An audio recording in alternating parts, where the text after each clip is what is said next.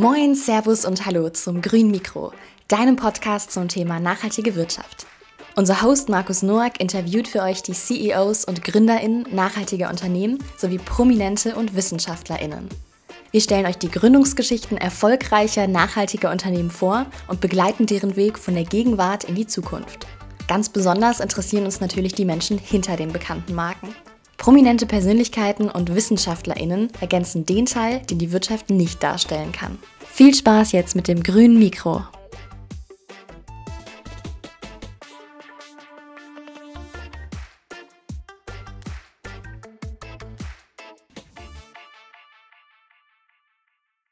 Ja, moin Raphael, herzlich willkommen zum grünen Mikro.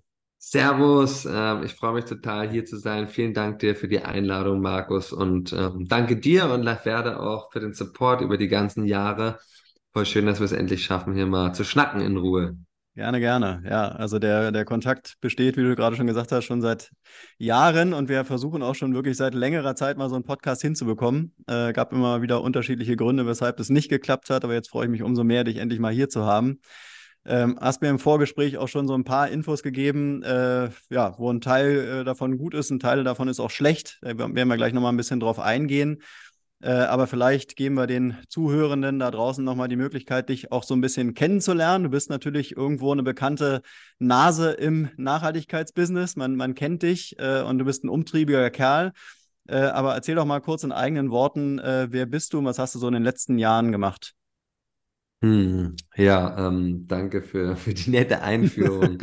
ähm, ja, auf jeden Fall, ich glaube, Umtriebig ist wichtig, ähm, dass wir alle irgendwie schauen, was kann jeder Einzelne und jeder Einzelne auch zu beitragen, ähm, den, den Change, den wir hier auf der Welt brauchen, auch Realität werden zu lassen. Und deswegen danke dir und deinem Team da für den Einsatz, weil ich glaube, es geht alles darum, um Connections. Mhm dass wir uns verbinden und dass wir äh, in den Seed kommen, wo wir am wirkungsvollsten sein können. Und meine Wirkung so war, dass ich 2009 angefangen habe, ähm, mich mit der Lebensmittelverschwendung auseinanderzusetzen. Und ähm, ja, kann jetzt jeder sich selber mal fragen, was er oder sie glaubt, wie viel da weggeschmissen werden. Was, was denkst du, wie viel Lebensmittel schmeißen wir im Schnitt weg in Europa? Prozentual oder in prozentual, gerechnet? also du kannst auch ähm, was anderes sagen, aber prozentual ist, glaube ich, einfacher. Würde ich sagen 30 bis 40 Prozent. Mhm. Sehr gut. Das stimmt sogar. Ähm, auf der globalen Ebene in Europa ist es eher so 50 Prozent. Okay. Ähm, also das heißt, es ist einfach eine, eine, ja, eine Riesenthematik, die jetzt so in Tonnen ausgedrückt ähm, haben wir in Deutschland 18 Millionen Tonnen Lebensmittel, die wir verschwenden. Mhm. Wir haben global sind wir, schmeißen wir so viele Lebensmittel weg, dass wir alle Hungernden sogar dreimal ernähren könnten mit dem, was wir wegschmeißen. Mhm. Das heißt, wir haben viel zu viele Lebensmittel da, aber gehen einfach nicht achtsam damit um.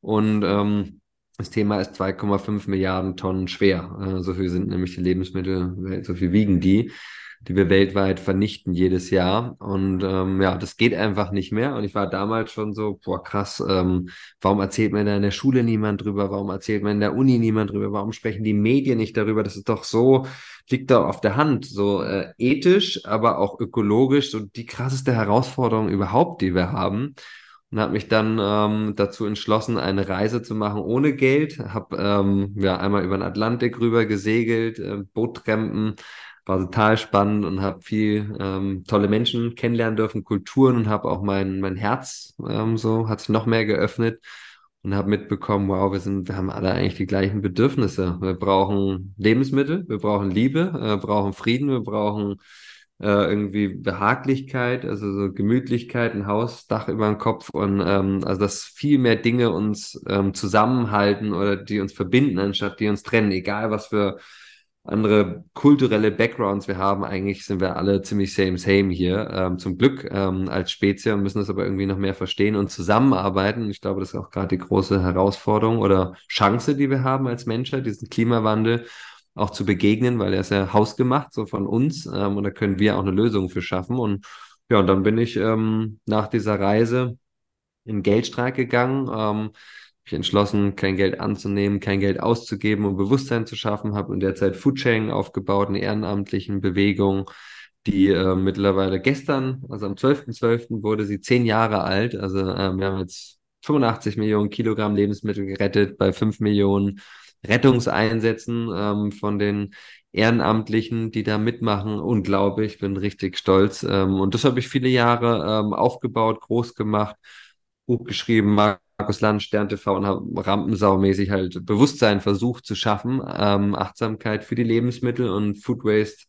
ähm, so auf der Erde und wie wir damit zusammenhängen, was wir auch dagegen tun können und habe dann 2017 äh, mein erstes Unternehmen gegründet, Surplus, also ein Impact Startup, um das Lebensmittelretten ganz bequem für die Leute auch von zu Hause zu ermöglichen, so dass wir als Dienstleister auftreten und die Lebensqualität steigern, weil die Leute Geld sparen, Zeit sparen und ein gutes Gefühl haben, hochwertige, bestens genießbare Lebensmittel ähm, auch noch im Schnitt 35 Prozent günstiger ähm, ja, ganz einfach retten zu können. Okay. Genau, das so in Kürze, ja. Ja, ja.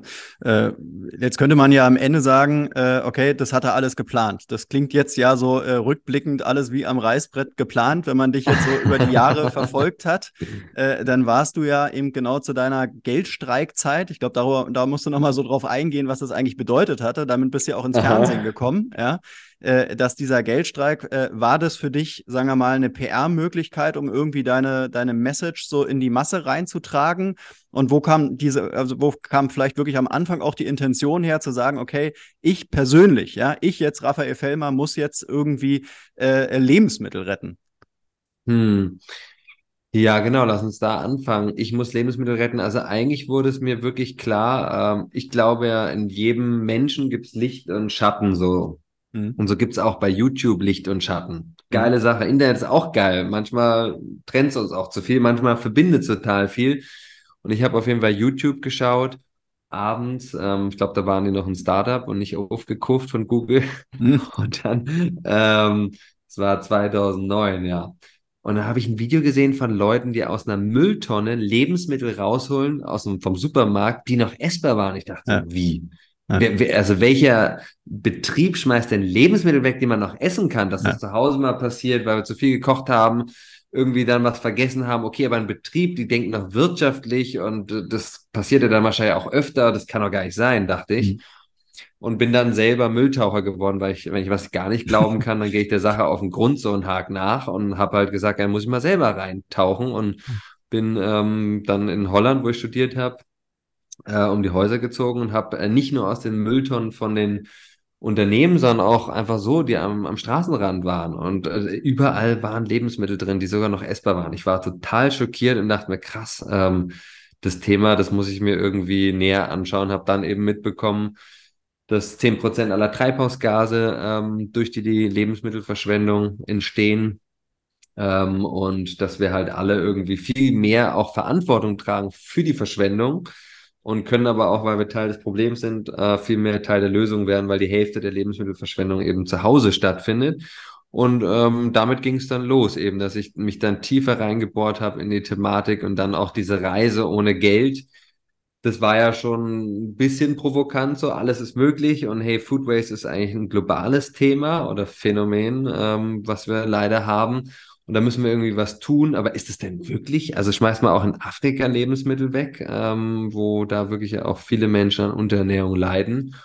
Und zwar so eine Erkundungsreise ähm, und hatte aber viel einfach dieses Thema wirklich Ressourcenverschwendung und insbesondere Food Waste. Und es ist fünf vor zwölf und wir müssen was machen. Und dann auf der Atlantiküberquerung mit einem Segelboot. War, ich war mit zwei Freunden unterwegs und wir waren bei zwei Italienern auf dem Boot, Hand gegen Koje Job. Ähm, ja, und dann äh, war mir so auf einmal krass. Also wir machen jetzt hier so eine Reise, das ist alles super schön. Ich lerne krass viel über, über die Menschheit kennen, wie, wie schön die ist und wie viel Vertrauen man da auch haben kann, rauszugehen. Und dann gehe ich einfach wieder normal in mein Leben zurück. Das hat dann irgendwie gar nicht mehr gepasst. Und da habe ich dann auf dem Atlantik so kam, okay, ich muss in einen Geldstreik gehen. Also ich muss ganz bewusst, mega provokant. Ich war in Holland immer, da stand immer so ein Typ vom Friedenspalast und hat immer irgendwelche Plakate hochgehalten. Ich meinte, ja krass, ähm, das ist auf jeden Fall mal, auch im Winter, ähm, das ist auf jeden Fall mal ein Zeichen. Ich habe gesagt, ja, vielleicht kann ich mit einem Geldstreik einfach noch mehr Leute erreichen, weil du musst ja irgendeinen Streik machen mhm. und dann kannst du über die Themen sprechen, die dir wichtig sind. Ähm, und Greta hat das natürlich jetzt besser gemacht als alle anderen, die irgendeinen Streik angezettelt haben, ähm, nämlich einen Schulstreik ja. und hat innerhalb von ein paar Jahren eine Milliardenbewegung auf den, ähm, auf den Weg gebracht, ähm, Fridays for Future, Achtsamkeit ähm, für die Natur zu schaffen. Und ich glaube, das war mein Impuls, das war schon geplant. Aufmerksamkeit zu schaffen, aber ich wusste nicht wie, weil nur weil du sagst, du klebst dir ein Schild an, äh, ich bin jetzt im Geldstreik, heißt noch lange nicht, dass du Aufmerksamkeit erregst. Aber hat dich da damals irgendjemand beraten? Weil am Ende des Tages hast du es ja wirklich gut angestellt. Du bist in die Fernsehsendung reingekommen, ja, in wirklich große Sendungen, hast Reichweite generiert. Ähm, Naturtalent oder wer hat dich beraten? Ich glaube, das Schicksal, ähm, also im Wort Schicksal steckt das Wort Schicken. Mhm. Und ich kann dir sagen, wie das war. Ich war wirklich nicht verzweifelt, aber ich habe halt echt neun Monate lang äh, nach der Reise ähm, meine Frau hat ihr erstes Kind bekommen, wir unser erstes Kind, so wow, ähm, und ich wollte das Beste fürs Kind und bin zwei bis viermal die Woche nachts, eher so drei bis viermal ähm, rumgefahren und habe aus allen Mülleimern alles rausgeholt, was wir brauchten. Also dass meine Frau auf jeden Fall alles hat. Mhm. Äh, ich liebe sie heute noch sehr und erst recht, dass sie mir auch geholfen hat, da auch wieder weniger dogmatisch zu werden. Aber ich war halt mega dogmatisch, ähm, extremistisch unterwegs, habe gesagt, ich esse nichts. Ähm, zu Hause. Woanders war ich dann schon, da habe ich dann auch mal was anderes gegessen, was nicht gerettet war. Ähm, aber vegan muss es sein. Da bin ich heute noch relativ strikt. Ähm, und ja, und da habe ich irgendwie so festgestellt, ja, ähm, ich muss da jetzt irgendwie was machen, dass ich nicht nur da äh, Tischlein deck dich immer wieder in die Tonnen rein, immer wieder was rausholen. Die sind immer jeden Tag voll, aber es ändert sich ja am System nichts, sondern ich muss ja Aufmerksamkeit schaffen und hatte aber gar, gar keine Lösung. Und wie es bei mir dann ähm, zur Öffentlichkeitsarbeit kam, und das waren jetzt in den letzten zehn Jahren, zwölf Jahre sind es ja jetzt schon, ähm, so, weiß nicht, vielleicht 2000 Medienkontakte. Hm. Ähm, und das hat alles begonnen mit einer Frau, der ich auf eBay Kleinanzeigen geschrieben habe. Wir brauchten eigentlich eine Waschmaschine für unsere Windeln, ähm, weil wir die immer gewaschen haben. ähm, und unser alte ging kaputt und ich schrieb da halt so ein bisschen über unsere Story und habe so gesagt, hey, ähm, vielleicht kann ich dir ja irgendwie beim Streichen helfen, aufräumen, putzen, was auch immer. Aber ähm, normalerweise war ich eher so auf ähm, Leistungs Tausch fand ich jetzt nicht so cool, weil ob ich dir jetzt Geld zahle oder Leistung, ist eigentlich ähnlich. Ist ein bisschen schöner auf Leistung, aber ist ähnlich und worum es mir eigentlich ging bei dem in der geldfreien Zeit, ähm, bedingungslos das zu geben, was ich geben kann und andere Leute geben mir das, was sie ähm, geben können. So. Und mhm. wenn man sich darüber freut. Aber wenn ich jemand auf eBay angeschrieben habe, dann habe ich denen schon ganz klar gesagt, ich will dir eine Gegenleistung geben. Und die Frau hat mir zwar nicht ihre Waschmaschine vorbeigegeben hat, aber zurückgeschrieben, finde ich spannend, ich komme mal vorbei, ich bin nämlich von der Welt am Sonntag. Mhm. Und dann kam die 6. Januar 2012 war das, ja. 2012 oder so kam die bei uns vorbei und hat mich halt ähm, und meine Frau fotografiert und ähm, zugehört ganz lange.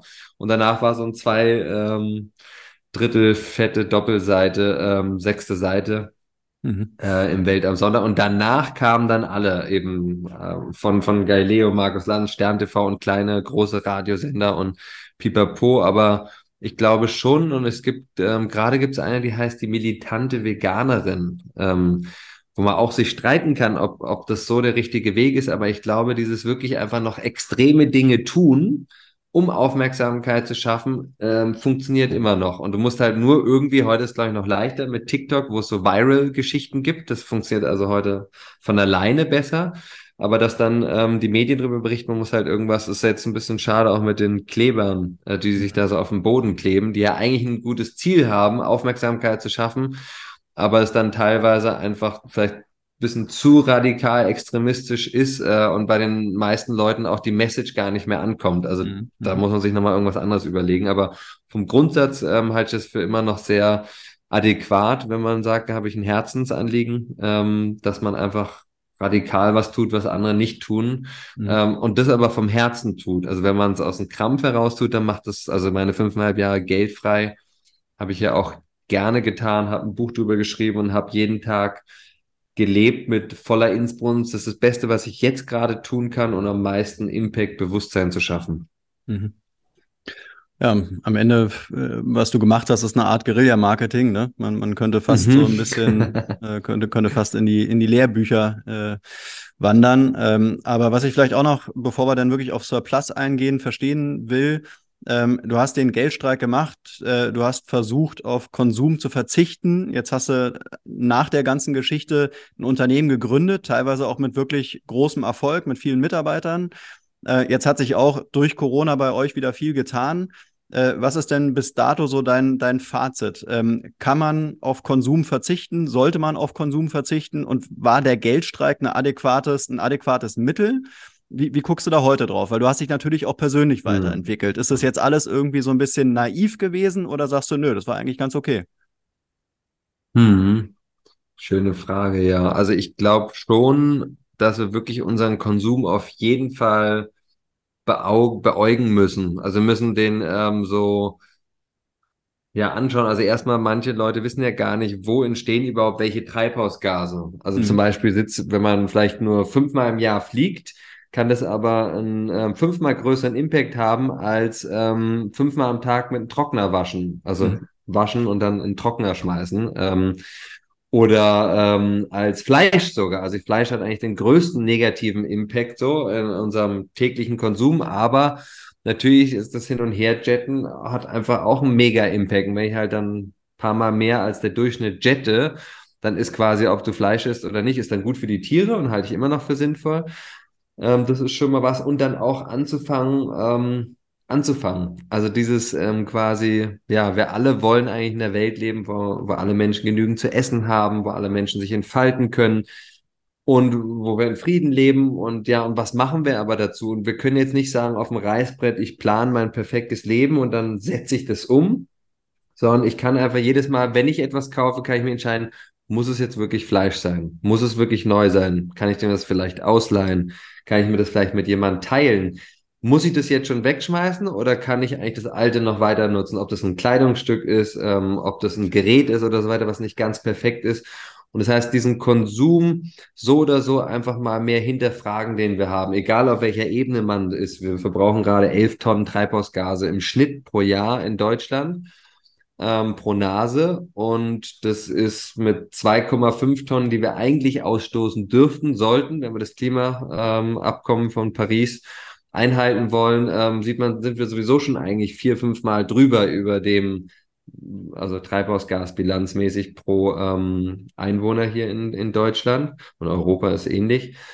Ähm, und deswegen, ich glaube, für, für, mich, für mich persönlich, das Vegane ist zum Beispiel immer noch ein Thema, wo ich denke, ja, man muss jetzt nicht radikal vegan leben, aber zumindestens, wenn es geht, möglichst Pflanze ist gut für Körper, Geist ähm, und Seele, aber für die Tiere und die Umwelt auf jeden Fall auch. Und ich fühle mich einfach auch wohler, weil ich weiß, das, was ich jetzt da konsumiere, das geht mehr mit meinem Weltbild äh, d'accord. Und mhm. dass die Menschen Fische essen auf einer Insel oder Inuits da einen Eisbär ähm, flach machen, um den essen und dann das Fell nutzen, vielleicht alles total verstehen. Aber wir als Supermarktgeneration, wir haben eben die Möglichkeit. Ähm, und so glaube ich, wenn wir das alle noch ein bisschen mehr verinnerlichen, ähm, dann kriegen wir auch das mit dem Konsum hin. Und ich habe mich schon auch ein bisschen verändert. Ich war einfach sehr, sehr, sehr dogmatisch, weil ich das ja auch ja, ich habe es für mich gelebt, aber ich habe es natürlich auch zeigen wollen, quasi auf die Spitze. Also ich bin auch zu Markus Lanz und Stern TV hingetrennt und habe kein Zugticket angenommen. Ich bin jetzt nicht gelaufen, weil das, das hätte dann wieder zu viel Zeit gebraucht, aber ich habe gesagt, gut, wenn das Auto eh fährt, dann nehme ich das mit. Ähm, und habe mein Buch geschrieben und habe ein Drittel der Auflage verschenkt und habe kein Geld genommen. Also ich habe es alles so sehr radikal gemacht und ich glaube, dass egal wie du oder wer sich auch immer für Nachhaltigkeit, Nachhaltigkeit unsere Erde einsetzt, sollte es vom Herzen tun und aus freien Stücken. Das ist, glaube ich, das Wichtigste und dass man sich dabei wohlfühlt. Und also wenn du jetzt irgendwie verkrampft ähm, kalt bei dir zu Hause hast und du nicht mehr das isst, was du was dir eigentlich gut tut oder was du denkst, was dir gut tut, dann lieber langsamer angehen, ähm, anstatt dass du dich schlecht dabei fühlst, weil dann bist du ein schlechter Botschafter oder Botschafterin für Nachhaltigkeit ich glaube, Leb Lebensmittel retten und aber auch ähm, die Welt verändern, nachhaltiger gestalten, das muss Freude machen, das muss quasi wie elektrisieren und nicht irgendwie was sein, so, okay, Markus ist ja echt tolle Sache, die er macht, aber der hat immer so eine schlechte Stimmung, weil der immer so auf Verzicht ist, er dann, damit ist ja niemand was gedient. Ähm, also nicht, nicht, dass ich jetzt dich da ähm, meine, sondern nur als Person, dass man sagt, hey ja, Und der, der Markus, der, der strahlt, der macht was, ähm, seit Jahrzehnten tut was, was, was ihm vom Herzen gut tut und wo er einen Sinn drin sieht und was mich inspiriert, vielleicht auch meinen Mut zu finden, ähm, das zu tun, was mir gut tut, was aber auch der Welt gut tut. Mhm. Ich glaube, das Spannende bei dir ist halt so, wie du sagst, ne, dieses Dogmatische. Du hast das im Prinzip auf die Spitze getrieben. Und jetzt wäre es halt, weil wir ja auch ein Wirtschaftspodcast sind, ein Unternehmer-Podcast, ja. ja. Jetzt wäre es halt interessant zu verstehen, wie hast du dich verändert, ja, und ist dieses, diese extreme Art führt die zu irgendwas, ja? Oder ist sie halt mhm. einfach nur, um, sagen wir mal in Anführungszeichen, eben eine gewisse Aufmerksamkeit zu generieren, aber halt am Ende des Tages in, in, der, ähm, in dem Kapitalismus, in dem wir ja uns bewegen, ja, äh, nicht durchführbar oder nicht haltbar oder sowas, ja? Ähm, mhm. Aber gut, äh, vielleicht finden wir es ja noch raus. Für uns bleiben noch 20 Minuten. Wir müssen ein bisschen auf die Tube drücken. Ähm, lass uns mal wirklich zu äh, Surplus kommen. Ähm, wie kamt ihr zu der Geschäftsidee? Das hast du jetzt natürlich schon so ein bisschen erklärt. Du hast aber auch mit, einem Freund zusammen gegründet. Ähm, wie, wie kam es zu Surplus letztendlich?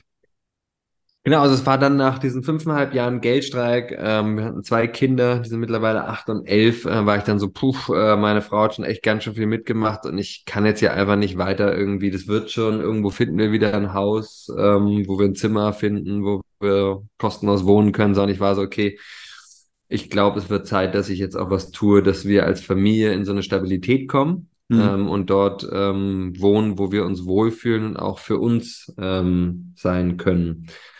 Ähm, meine Frau hat da ja, mir sehr geholfen, so auch eben von diesem krassen dogmatischen Weg dann auch zu finden, hey, es gibt auch Möglichkeiten, wie wir mit Geld die Welt positiv verändern können. Geld ist quasi ein bisschen so wie eine Energie.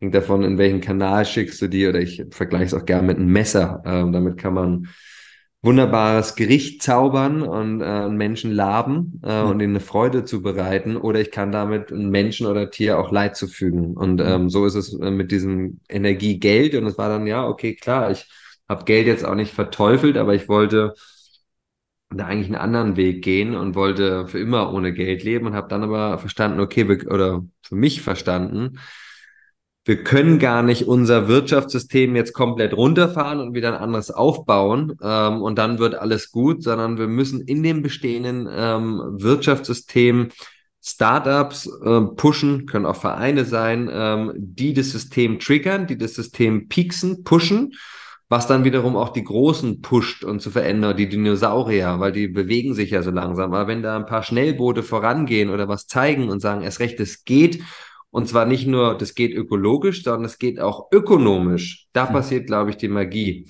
Und ähm, wenn wir halt sehen, dass jetzt ja auch mittlerweile sogar BlackRock als großer äh, Finanzhaus äh, da ähm, sich, ähm, weiß nicht, wie viel Dutzende Billionen oder was die mittlerweile alles an Geldern verwalten, selbst da so ein Gedanke, hey, wir müssen hier auf unsere Umwelt achten, weil du kannst auch gar nicht richtig wirtschaften, wenn die Umwelt zugrunde gerichtet ist mhm. und dass das jetzt einhergehen muss. Ähm, wie können wir ähm, Wirtschaft so gestalten, dass sie im besten Fall eben nicht mehr die Erde zerstört, sondern wieder regeneriert, aufbaut, Menschen unterstützt und so weiter äh, und so fort. Und das, das sehe ich als mittlerweile die, den einzigen Weg, ähm, wenn wir unseren Lebensstil halbwegs behalten wollen, dass wir ähm, unser System, ähm, unsere Wirtschaft und zwar massiv mit Billionen transformieren in eine neue enkeltaugliche Wirtschaft, ähm, in der es eben nicht darum geht, maximale Rendite für Shareholder, ähm, sondern wo die Shareholder äh, die Erde, ähm, die Menschen und die Shareholder ähm, sind, also die, die dann wirklich auch da irgendwelche finanziellen Gewinne nur ab, äh, abgreifen, aber es, es geht nur ähm, mit einem Dreiklang, ähm, wo auch ähm, die Menschen und die Umwelt mit drin sind. Und da sehe ich mittlerweile eine ganz große Chance, dass immer mehr Menschen es begreifen, und zwar von den Dinosauriern und auch von den Startups und Leute, die noch nie gegründet haben und auch irgendwie den Mut finden, auch durch andere, die ähm, schon mal was gemacht haben, und die auch ein Accelerator oder also irgendwelche Unterstützungsprogramme, die es ja auch von der EU und von Firmen gibt, nutzen, um eben ihre Träume zu verwirklichen. Und es braucht noch viel mehr mutige Menschen da draußen, die ihren Job kündigen ähm, oder welche Beschäftigung auch immer sie nachgehen und sagen, ich mache jetzt mein Ding und ich habe den Mut zu scheitern, weil die meisten Unternehmungen, vor allem wenn sie Startup ähm, heißen, die, die scheitern innerhalb der ersten fünf Jahre und dass da einfach sehr viel ja, Ausdauer dazu gehört äh, und auch viel Power und ähm, Mut, weil das ist auch unangenehm. Also jemand hat mir vorm Gründen gesagt, so, ey, ähm, das ist ein bisschen wie ähm, auf der Achterbahn. Ähm, das es geht rauf und runter und manchmal ist zum Kotzen. Und das muss ich auch sagen, das ist mir auch passiert. Es gab echt ganz schön gerade mit Corona mhm. harte Zeiten, wo ich Sachen machen musste, die mir nicht ähm, so leicht fielen. Äh, und das, ähm, ja, bin ich froh, dass jetzt diese ganz harte Zeit äh, vorbei ist und wir ähm, ja, äh, gepivotet haben, wie man so schön mhm. sagt. Also wir haben uns quasi von allen unseren Rettermärkten, wir hatten sieben, getrennt und haben uns jetzt voll auf Online fokussiert und das war die richtige Entscheidung und haben damit auch schon jetzt, das war letztes Jahr, war aber durch Corona passiert, die Leute ihr Einkaufsverhalten verändert haben und wir mussten dann einfach ähm, die Märkte schließen und ich musste fast 50 Menschen entlassen. Ähm, das war eine harte, ähm, harte Entscheidung, die härteste. Aber es war wichtig, weil damit das Ganze ähm, aufleben konnte ähm, von Surplus. Und es war einfach zu komplex gleichzeitig und zu kapitalintensiv, online und offline gleichzeitig zu skalieren. Mhm. Lass uns da vielleicht gleich noch äh, explizit nochmal drauf eingehen. Ähm, was du jetzt ja in deiner Ausführung gerade so ein bisschen angesprochen hast, ist ja letztendlich so die Nachhaltigkeitsberichtspflicht. Ja, also große Unternehmen müssen jetzt in die Gänge kommen, weil sie eben äh, ein, ein Reporting machen müssen, darlegen müssen, was machen die eigentlich zum Thema Nachhaltigkeit. Klar, äh, die ganze Welt dreht sich irgendwie gefühlt und teilweise auch faktisch auf, auf nachhaltig und auf grün ähm, mhm. auch aus der Not ja heraus geboren. Ich würde aber trotzdem sagen, dass das, was du mit Surplus machst, ja schon noch ein, ein himmelweiter Unterschied ist zu einem BlackRock, äh, die jetzt zwar auch ja. irgendwo Nachhaltigkeit mit drin haben müssen und einer so einer idealisierten Geschichte, wie, wie du sie gemacht hast, ja. Äh, wo die Geschäftsmodelle vielleicht am Ende des Tages jetzt beide irgendwie das Label nachhaltig bekommen, aber das, was ihr macht, ist ja schon von einer ganz anderen Intention herausgeboren. Ne? Ähm, Toll. Also deshalb, deshalb mal die Frage, ähm, wie funktioniert eigentlich das Geschäftsmodell bei euch? Wie hatte es funktioniert und wie wollt ihr mhm. euch in Zukunft ausrichten? Und seid ihr damit äh, drin in diesem Fahrwasser des Kapitalismus oder sagt, äh, seid ihr schon weiterhin so eine Exotennummer, die irgendwie klar Geld verdienen muss, aber eigentlich nicht will? Ja, ja. Ähm, also erstmal, wir funktionieren. Ähm, wir haben ähm, ein Lager hier in Tempelhof, wo auch ja. unsere Büros sind, unser Headquarter. Dort ähm, beziehen wir die Ware von hunderten verschiedenen Partnern. Das sind hauptsächlich Hersteller, Produzenten, Großhändler. Mhm. Wir machen einen Deal aus äh, über einen Preis. Ähm, so, wir haben schon gute Rohmargen, die fressen sich aber auf ähm, durch die Komplexität des Geschäftsmodells, weil wir natürlich jetzt nicht 100.000 Produkte aufnehmen können, sondern es sind hier 3.000, da 5.000, 10.000, hängt eben vom Produkt ab, wie stark wir das auch einschätzen. Aber es gibt viel mehr Lebensmittel, die wir retten könnten, aber einfach nicht retten können, weil wir im Moment nur 300.000 Euro Umsatz machen pro Monat. Das haben wir 400 Prozent Wachstum ähm, seit Corona. Also das hat sich sehr schön entwickelt. Aber trotzdem ist natürlich ein heißer Tropfen auf einem riesengroßen Stein von 240 Milliarden, die der Lebensmittelmarkt in Deutschland Umsatz macht pro Jahr. Ähm, und davon ist in Deutschland online zwei Prozent, in UK sind schon 14 Prozent. Also wir hängen da einfach ähm, deutlich hinterher. Ähm, die Ware kommt dann zu uns. Äh, wir überprüfen die Qualität, ob sie noch genießbar sind, was ähm, in der Regel der Fall ist. 85 Prozent der Lebensmittel sind auch vor dem Mindesthaltbarkeitsdatum, äh, wenn wir sie verkaufen. Aber wir haben auch Produkte, die ähm, wir prüfen, die natürlich sehr streng die bereits abgelaufen sind, äh, weil mindestens haltbar bis heißt ja nicht sofort tödlich ab. Und das wollen wir auch den Leuten zu Hause beibringen. Setz auf deine Sinne, sehen, riechen, schmecken, mhm. anstatt nur dieses MHD zu checken. Ähm, und versuchen da auch neben den direkten Impact durchs Retten auch dieses Bewusstsein der Gesellschaft und bei unseren mittlerweile 70.000 Kunden und Kundinnen zu schärfen. Wenn du mal irgendwas hast, wo du glaubst, es ist schlecht, ähm, dann schaust dir an, öffne es, ähm, schau nochmal drauf, riech und dann probier. Und dann kannst du immer noch wegschmeißen, wenn es schlecht ist. Und dann gibt es ein Verbrauchsdatum, das ist zu verbrauchen bis, das eine harte Deadline, sowas verkaufen wir auch nicht. Das sind meistens gekühlte Lebensmittel, rohe Hackfleisch, Fisch und, und so ein Kram. Ähm, und dass bei dem MHD aber ähm, da einfach ein riesengroßer Puffer ist von den Produzenten, weil sie natürlich sagen, hey, wenn ich das jetzt verkaufe und dann beschwert sich wirklich jemand ähm, von den Kunden, bei dem Supermarkt, dann bin ja ich dran. Ja. Als Inverkehrbringer. Und das sind wir auch. Deswegen ähm, kontrollieren wir die Lebensmittel sehr gut. Und dann bekommen die Menschen eben genießbare Lebensmittel, äh, entweder im Abo. Ähm, das heißt, wir haben bio-vegan, vegetarisch oder auch Kochboxen äh, im Angebot. haben wir äh, mittlerweile über 5000 Kundinnen in Deutschland, die das mit DRL Go Green beziehen. Äh, zweimal im Monat oder einmal im Monat äh, werden wir auch ausbauen. Äh, und da gibt's eben äh, Obst und Gemüse auch drin und mit Rezepten und so. Nicht ganz so fancy wie jetzt Hello Fresh, ähm, sondern ein bisschen mehr, so die Basics muss man schon haben. Ähm, Öl, Salz ähm, und manchmal auch andere Kräuter.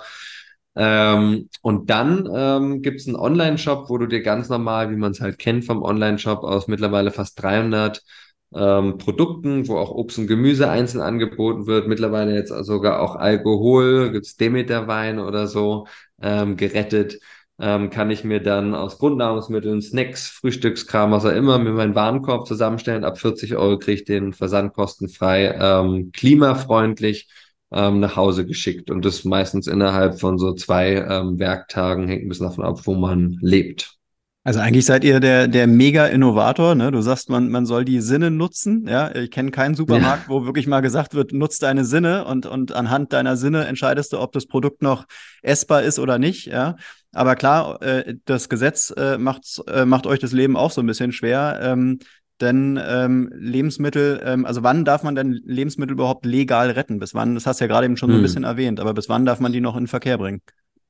Also dazu muss ich sagen, dass der Gesetzgeber zum einen natürlich sehr stark in der Pflicht ist, noch viel mehr Bildung voranzutreiben und auch durch Steuern noch was zu steuern. Warum gibt es eine Ökosteuer auf Benzin und nicht auf Biotonnen? Mhm, mhm. Weil wenn die Biotonnen teurer sind, dann versuchen die Supermärkte, Restaurants und wer auch immer da noch Lebensmittel reinschmeißt, sie vorher zu vermeiden, weil es halt teuer ist. Und wenn kostet eine Tonne 25 Euro, so eine kleine 110, 20 Liter Tonne, mhm. ja, das, das interessiert ja keinen. Also ähm, das ist das ist so ein bisschen wie Strom. Wenn Strom halt drei, vier Mal teurer ist, dann auf einmal, oh, jetzt muss ich ja vielleicht doch mal ausmachen und so.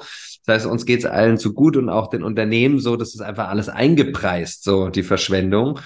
Und das heißt, da sehe ich den Gesetzgeber ähm, schon in der Pflicht, was zu machen und muss er auch, sonst schaffen wir das Ziel, bis 2030 50 Prozent der Lebensmittelverschwendung zu reduzieren. Das werden wir nicht schaffen. So. Aber ähm, es ist ganz normal in fast allen Ländern der EU, ich glaube bis auf Ungarn, äh, legal Lebensmittel auch nach Ablauf vom Mindesthaltbarkeitsdatum noch zu verkaufen. Allerdings muss ich den Verbraucher, Verbraucherin darauf hinweisen und ich übernehme als Inverkehrbringer dann auch in, äh, als, also die Haftung äh, für die Lebensmittel, die bereits abgelaufen sind. Ähm, und es darf aber jeder machen. Also ob es ein Discounter ist oder ein Edeka, dürfen die alle machen, ist denen aber viel zu kompliziert. Und sie wollen ihre äh, Kunden äh, gar nicht da irgendwie verprellen, so, oh, jetzt muss ich nicht nur beim beim Milch schauen, so dass ich die von ganz hinten nehme, sondern jetzt, dass die wollen halt, dass die Kundinnen ganz normal in den Supermarkt gehen und gar nicht aufs äh, MHD-Datum schauen.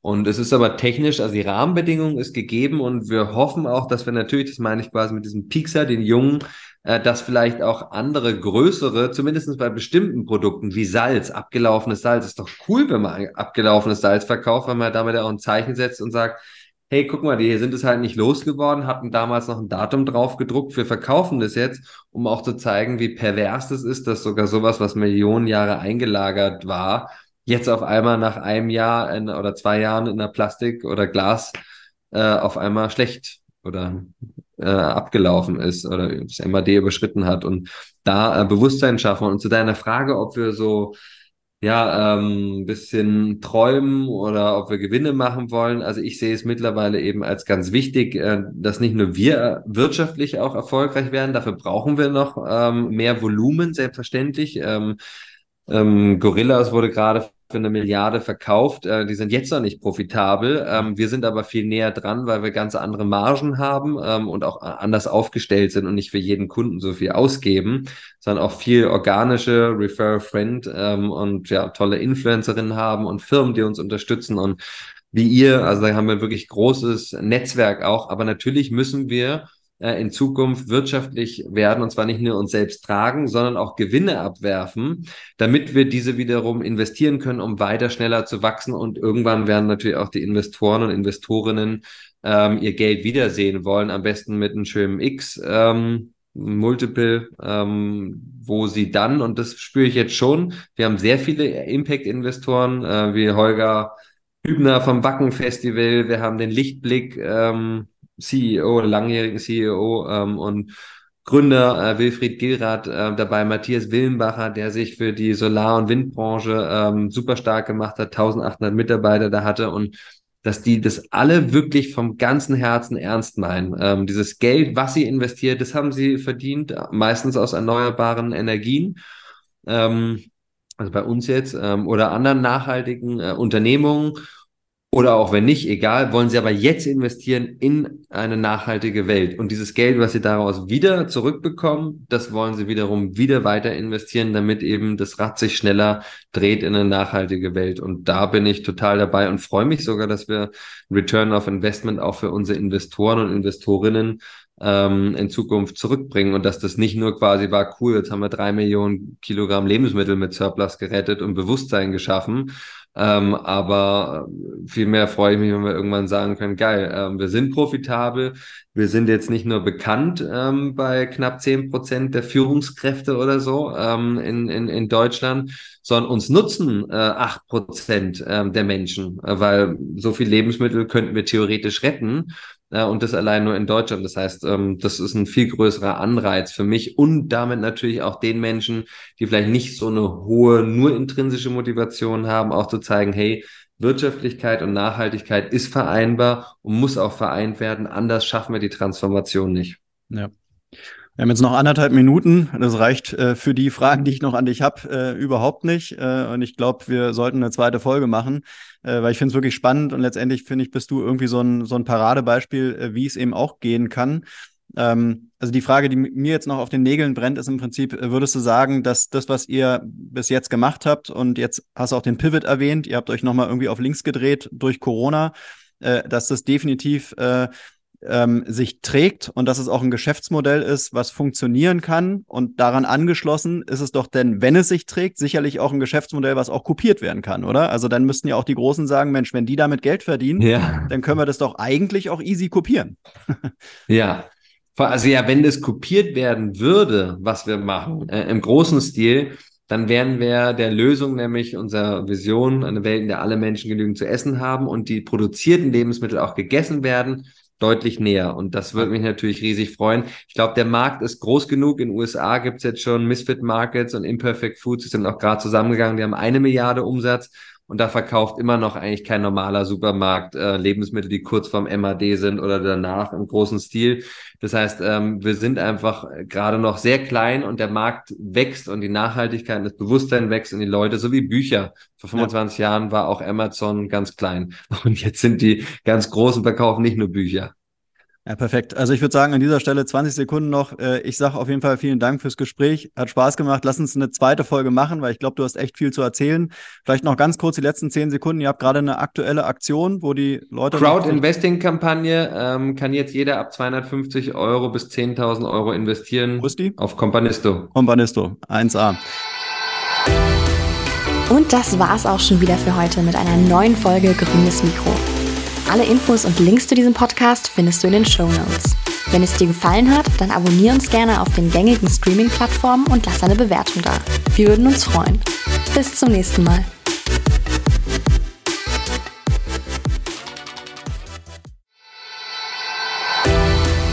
Und das war's auch schon wieder für heute mit einer neuen Folge Grünes Mikro. Alle Infos und Links zu diesem Podcast findest du in den Show Notes. Wenn es dir gefallen hat, dann abonniere uns gerne auf den gängigen Streaming-Plattformen und lass eine Bewertung da. Wir würden uns freuen. Bis zum nächsten Mal.